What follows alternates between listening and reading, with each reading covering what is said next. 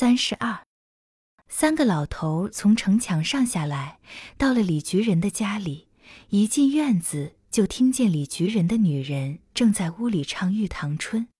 李菊人的宅院有些没落地主的性质，大门的黑漆剥落了，影壁前面的养鱼缸里栽种着几棵大葱，也早就冻干。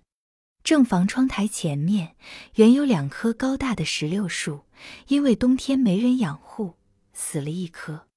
进屋里是一股强烈的发霉的羊肉馅味。一撩门帘，这个唱戏出身的李菊人的小婆李佩忠的母亲正坐在炕当中包饺子。她的艺名叫郭燕生，她的两手粘着面，身子前面的案板上摆满了面剂、肉馅。蒜皮和葱头，他不过四十岁，长得少像，脸大很白。他盘着腿坐着，绣花的红缎子鞋尖儿从屁股两边露出来。怎么回来的这么快啊？我一脸饺子还没捏满了。他望着三个老头，笑着说：“别提了，快打点水擦擦脸。”李局人说：“不光碰了一鼻子灰，还弄了一身土。”煤火上铜壶里是热水，你自己倒吧。女人说：“你们见到佩中了？”“见是见到了。”拿腰子的老头说：“所请一概不准。”“怎么样？我猜的不错吧？”女人笑着拍拍手上的面：“那小妮子邪性着了。”“我们当时把你也搬去就好了。”老头又说：“当娘的说说他，或者有点效力。”我去了，还不是一样晾着？女人说：“嫁出去的女儿泼出去的水，谁还管得了谁呢？比如说我吧，九岁上就叫人卖到戏班子上，到眼下爹娘连个音信也没有。”说着，眼圈就红了。别到那千年的不结万年的岁子了。李局人擦完脸说：“我们出了正月，就安排着到北京去住。”管他娘的三七二十一，那里不是叫日本站了？女人说：“躲都躲不及，还往老虎嘴里送食去。”李局人说：“那里有日本，这里有八路军，全部大好受，两头挤。我看还是到北京松快点。咱们把这里的铺子核对了，把家里的东西变卖变卖，到北京混他两年。那里有钱的人多，不像这里，什么事儿也找到咱头上。”光这个合理负担就够呛，住在北京实在混不住了。你还可以搭个班唱两天戏。老的快没牙了，谁还爱听你唱戏了？女人说：“这么大的过活就扔下不管，看看风头儿再搬舵吧。”按说了，佩中在这里边，我不该讲。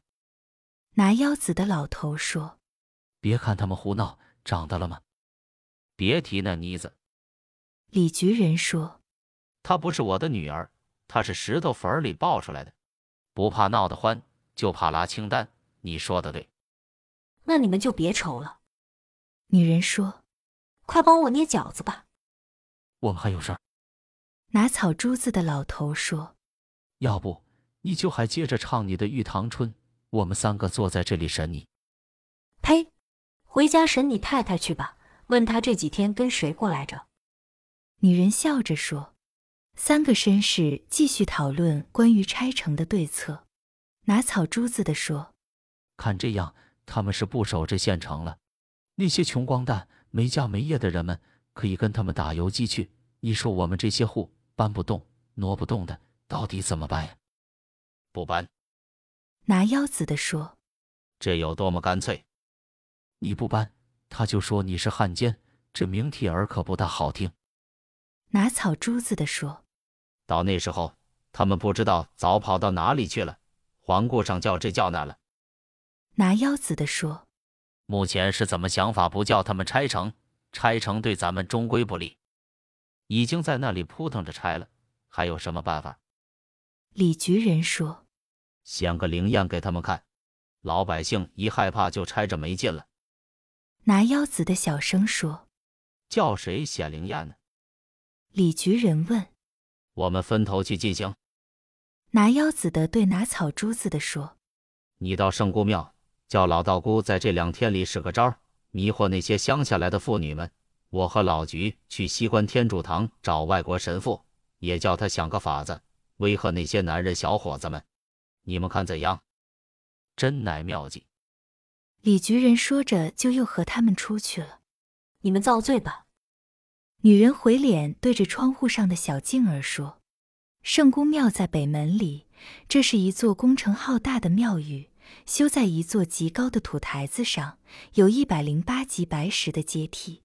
河北省流传王莽赶刘秀的故事，说赶到这里，看看拿住，圣姑正在井口打水，放过刘秀，摘下头上的簪子一划，就地成了一条大河，就是现在的滹沱河。”是一段形式美丽的传说。封建统治者利用了这个传说，鼓励了这个迷信。圣姑庙因为修建的庄严、粉画的秀丽，远近朝拜，香火很盛。圣姑的塑像就是一个精彩出众的艺术作品，老百姓认定这是圣姑的真身。她那灵活的、富于情感的眼睛，注意和安慰了每个膜拜的人。庙里的道姑。又多方面铺张，给圣姑安排了婆家娘家的谱系。她是受婆婆虐待的，娘家是河北李河村一个贫苦的农家。每年夏天，李河村的群众要迎接圣姑过河歇福。妇女们特别迷信圣姑，因为她出身贫苦，并且受婆婆虐待，加上这一代旱涝连年，冰灾不断。在那黑暗的年月，圣姑庙就成了附近几县妇女信仰的寄托。关于西关的天主教堂，也有一段传说，不过是悲惨一些罢了。义和团事件的第二年，两个外国教士来到这个县城，看好一家小店，要强买这片庄基，并且打伤了那年老的店主。附近的农民基于一种崇高的情感。背上火枪火炮来帮助，他们在西关的土寨后面和鬼子调来的洋枪队开了火，整打了三天三夜，没让他们进来。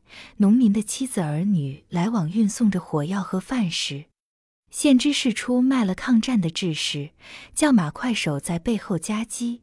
农民们失败了，洋鬼子进城，杀死了那老店主和七个不离寨墙的青年农民。没等扫清他们的血迹，外国人就强迫着居民替他们修盖起教堂，安上了十字架。自然，以后这教也传不开了。附近很多农民也栽了教，可是他们忘不了这段经过。五十岁上下的人都还记得死者的姓名和容貌，能演说当时火热的场面和悲惨的结局。大涝之年，寸草不收。外国人弄些高粱来设粥厂，每个人赈济几斤山药，农民们就栽了椒。他们不明教义，一般的都说栽的是山药教。抗战刚刚开始，农民们也曾向圣公庙和天主堂求助，天主堂只答应他们，日本人来了，教友可以进教堂避难。但是不久就听说日本人打进了正定的教堂，还强奸了修女。至于圣姑庙上的道姑，就只能说这是结束。圣姑也到峨眉避难去了。当时的农民叫天天不应，叫地地不灵，才坚决地走上抗日的道路，并且建立了政治信仰。